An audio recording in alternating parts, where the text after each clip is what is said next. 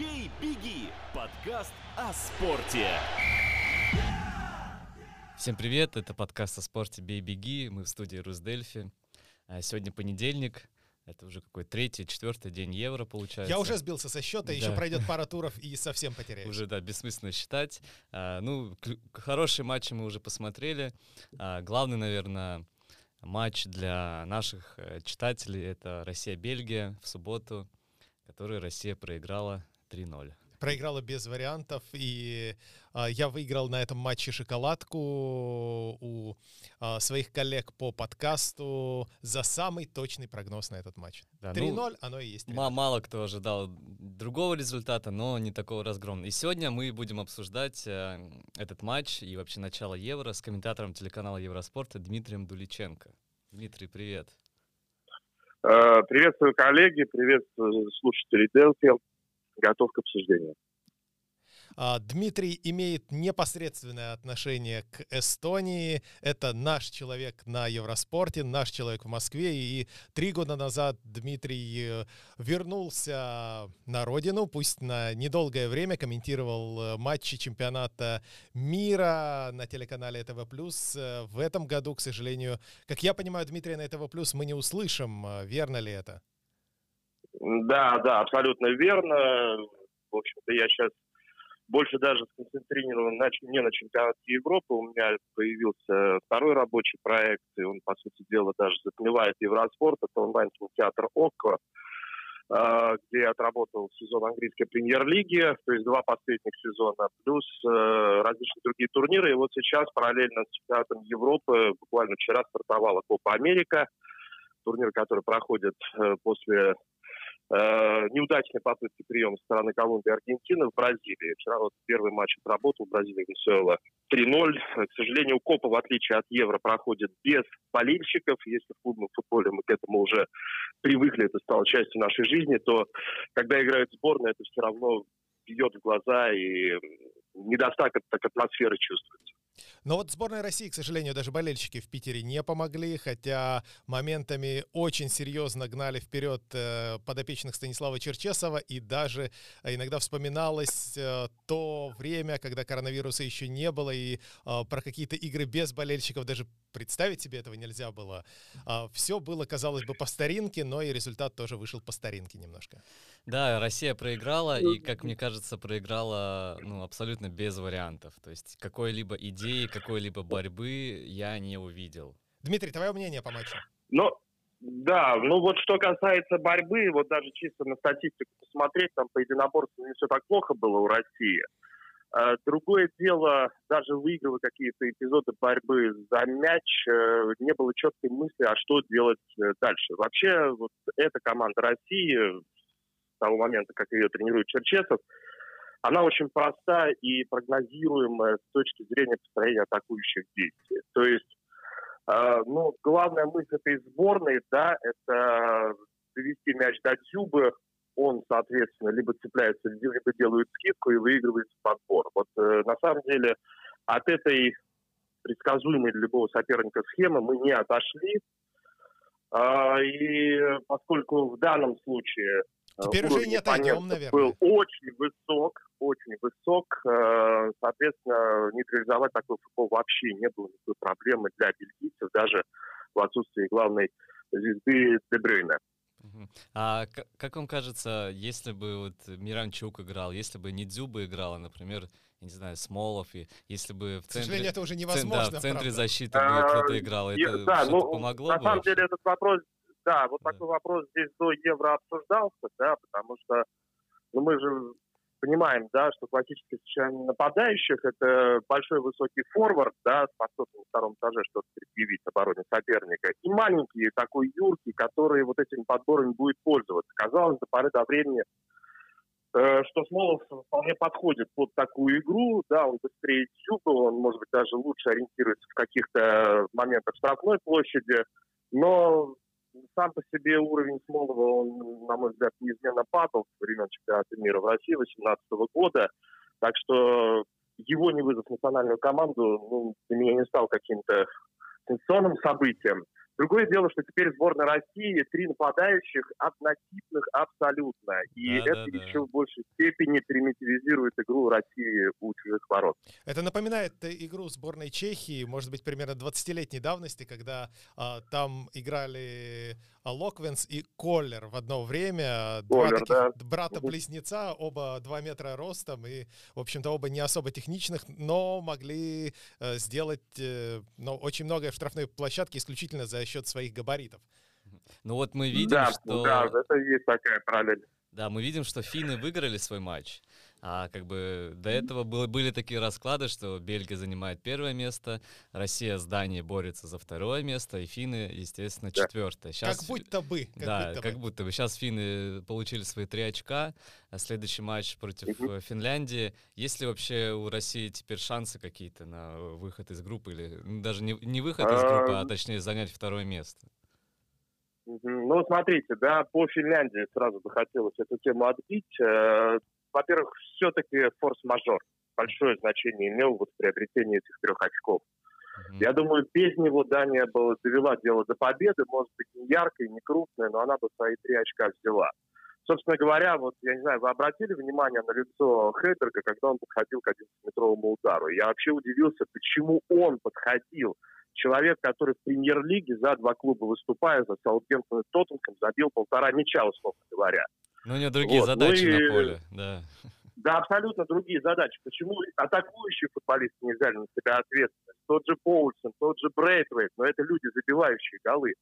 Для меня это стало полной неожиданностью. Да, пенальти Потом был, Финляндия. э, пенальти был пробит плохо, вратарь взял, по-моему, намертво мяч даже. Намертво Городецкий забрал, там без Да. шансов даже добивания не могло быть никакого. Вот. Э, Теперь по Финляндии, по игре этой команды. Это для России, судя по тому, что я видел в первом матче финнов на турнире, будет самый сложный соперник важнее этот час. По какой причине? Финны будут э, играть в автобус.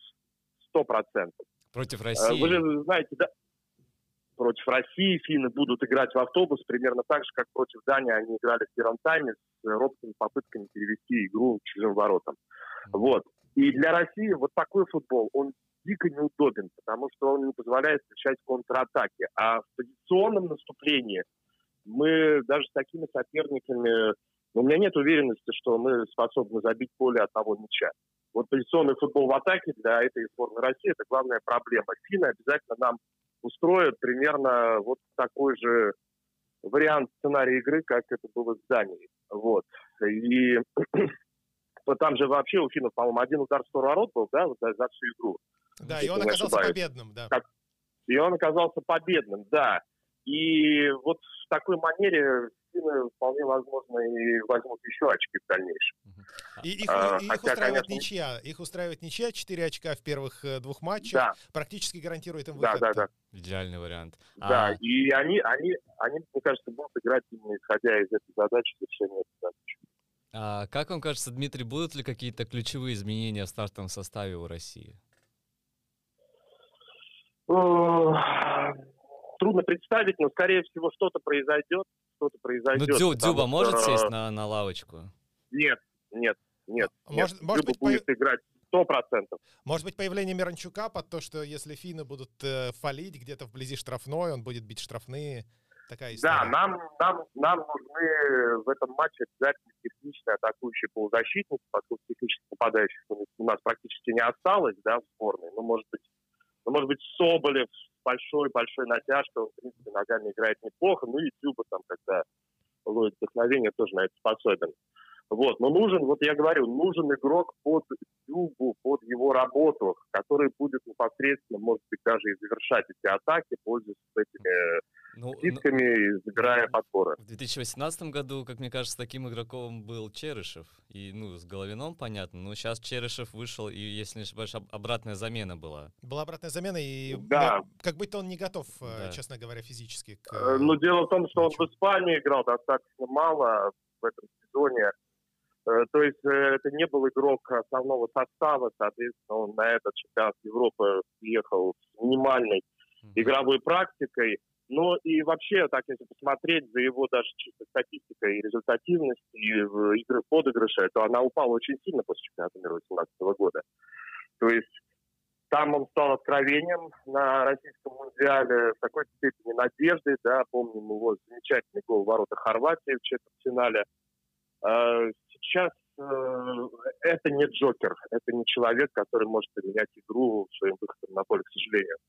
А вообще есть у сборной России такие люди, которые могут изменить игру, выйдя на поле? О, да, это довольно тяжелый вопрос. У меня нет такого сразу ответа. Ну, то есть вот. Вот, казалось, что Миранчук, когда начинается скамейки, может выйти. Например, он э, так делал в чемпионате Италии несколько раз, удачно очень выходил на замену. Да, да, да, да, да, ведь он забивал после выходов на замену несколько мячей, в том числе в Кубке. В Кубке он, правда, забил несколько голов, но он выходил даже в стартовом составе. Лига чемпионов, по-моему. не давал ему возможность. забивал, да. Да, да. Да, да, да, да, да, в Лиге чемпионов.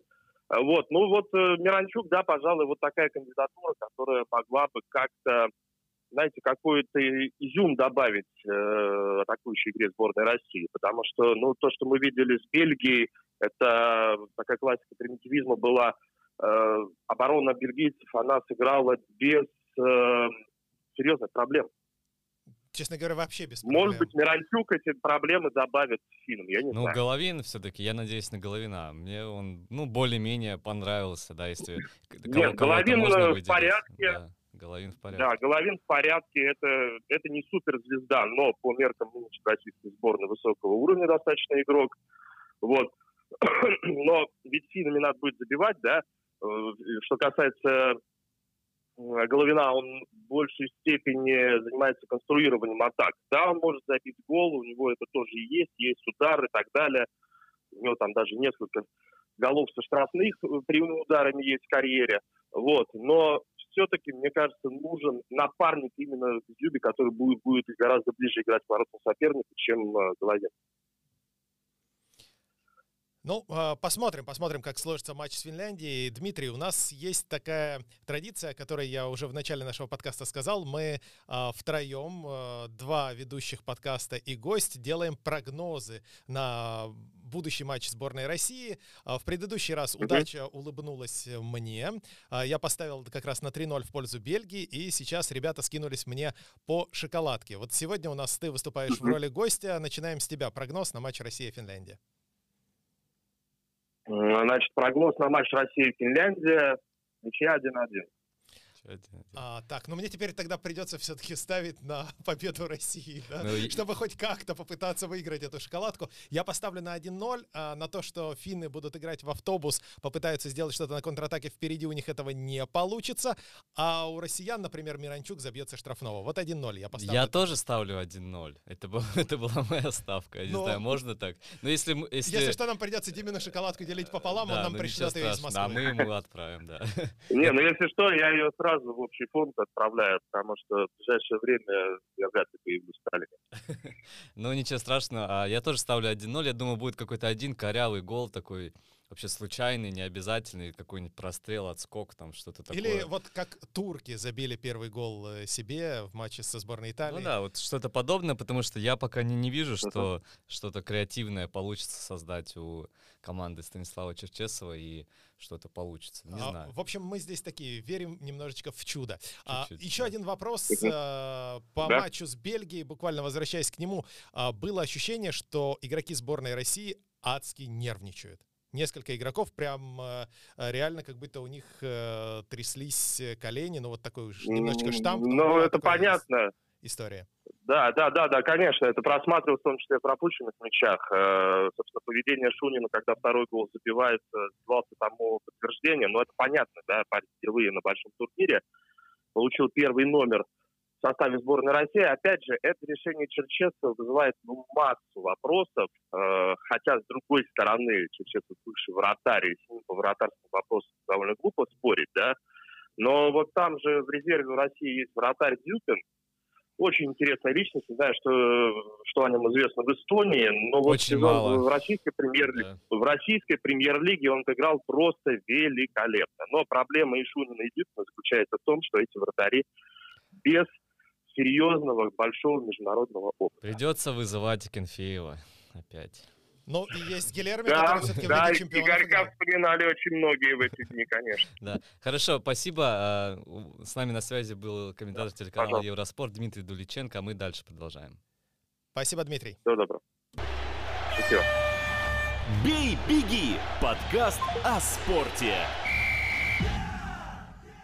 Мы продолжаем. э, Предлагаю теперь обсудить э, второй суперматч. Даже, наверное, это первый суперматч э, в- эти четыре дня игровых. Украина-Голландия. 2-3. Голландия выиграла. Каков сценарий был? Голландцы повели 2-0, потом Украина отыгрывается, и за 5 минут до конца Голландия забивает победный да, гол. Я, мы с друзьями играем в такой тотализатор, не на деньги, просто между собой. Я поставил, что будет счет 2-2.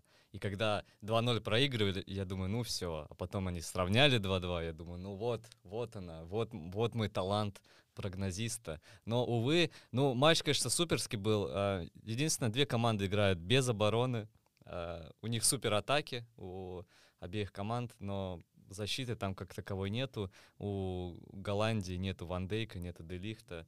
У сборной Украины, по-моему, э, защитники из э, киевского «Динамо», если не ошибаюсь. А, да, но все-таки, знаешь, а, украинцы показали, что можно недостаток, э, может быть, в чем-то мастерства, хотя все-таки сборная Не, Украины... это мастерство там было в команда. порядке. Да, сильная качество команда, хорошее. но все-таки характер-то каков. Характер, 2-0, а, можно было уже раскиснуть, можно было уже собираться там на матче с Австрией и Северной Македонией уже как-то настраиваться, Да, как-то там да, брать очки. Нет, ребята уперлись, э, и, конечно, ну, Малиновский-то силен, силен, силен, силен. Бо- боролись до конца просто. Они не, не были согласны с этим результатом 2-0. Для них это как бы, ну, так не должно быть, что вот мы проигрываем, да, сильная команда, да, одна из лучших в Европе, и мы сдаемся, потому что они сильнее. Нет, мы продолжаем играть дальше. И, и гол Ермоленко, он же, ну, такие голы возвращают в игру просто. Ну, во-первых, это 2-1 стал, да, а когда такой красоты, еще удар, это сразу мотивация и такой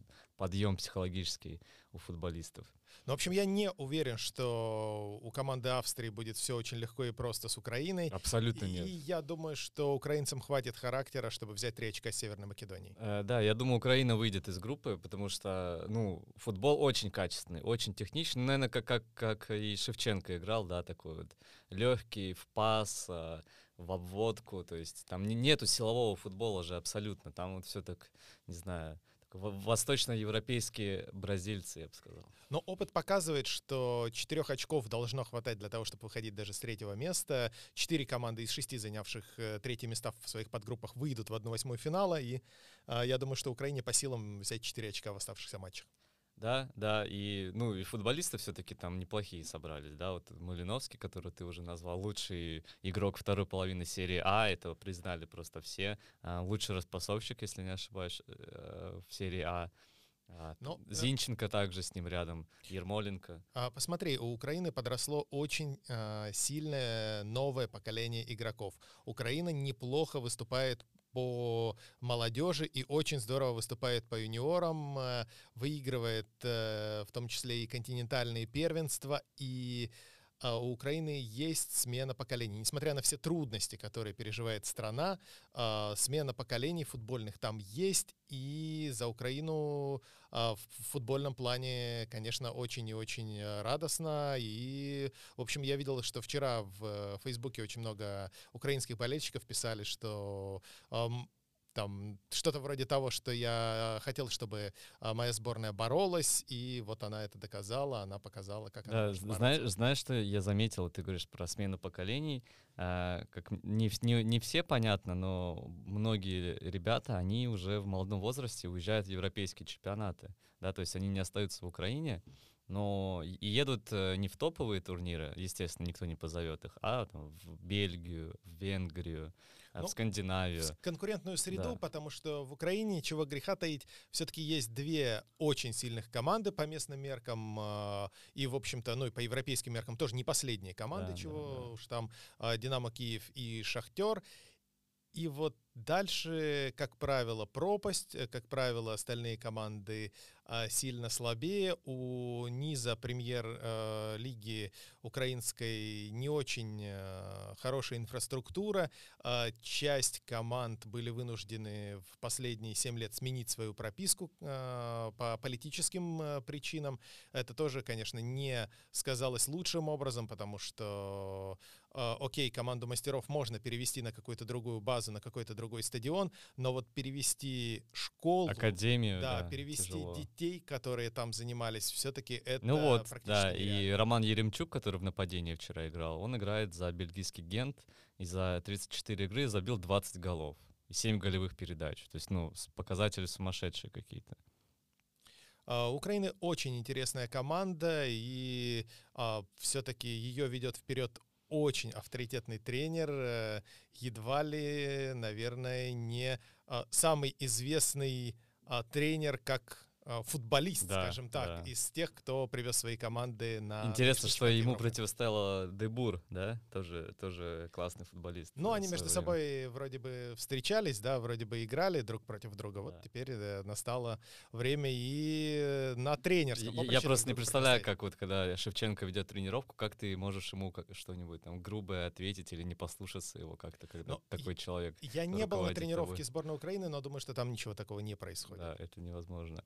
Хорошо, э, будем тогда закругляться. А Сегодня тоже есть э, матч. Ну, сегодня, мне кажется, слабый день. Э, Сегодня Шотландия, Чехия.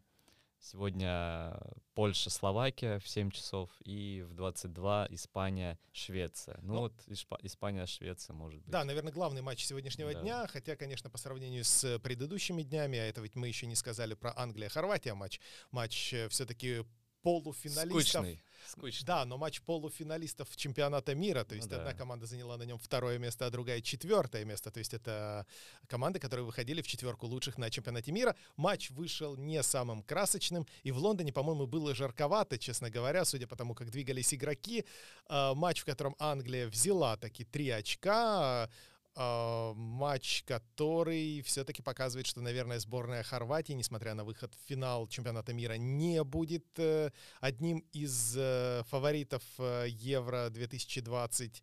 А, Но посмотрим. э, Посмотрим. В Ну, дальнейшем что- Хорватия постарела. Ты говоришь говоря. про погоду, ну, в Баку, когда тоже матч играли, там тоже мы знаем, что в Баку не, не- не холодно. Да, но обрати внимание, что в вечерних матчах как-то скорости повыше все-таки. Да, и в Лондоне, ну, почему-то футболисты выходят на поле в кофтах. Вот это я вообще не понимаю. Да, это было удивительно, конечно. Там, ну, видно, что жарко, там, там болельщики сидят чуть ли не без футболок, и у них на голове там все, что можно уже на- накрыто, чтобы не, не напекло. А футболисты выходят в кофтах. Я не знаю, что это за новшество какое-то. Хорваты, по-моему, да, так выходили? Хорваты выходили, а, Уэльс, Швейцария выходили так вот. э, Хотя эти матчи в, в 4 часа играют, когда еще достаточно солнце жарко печет.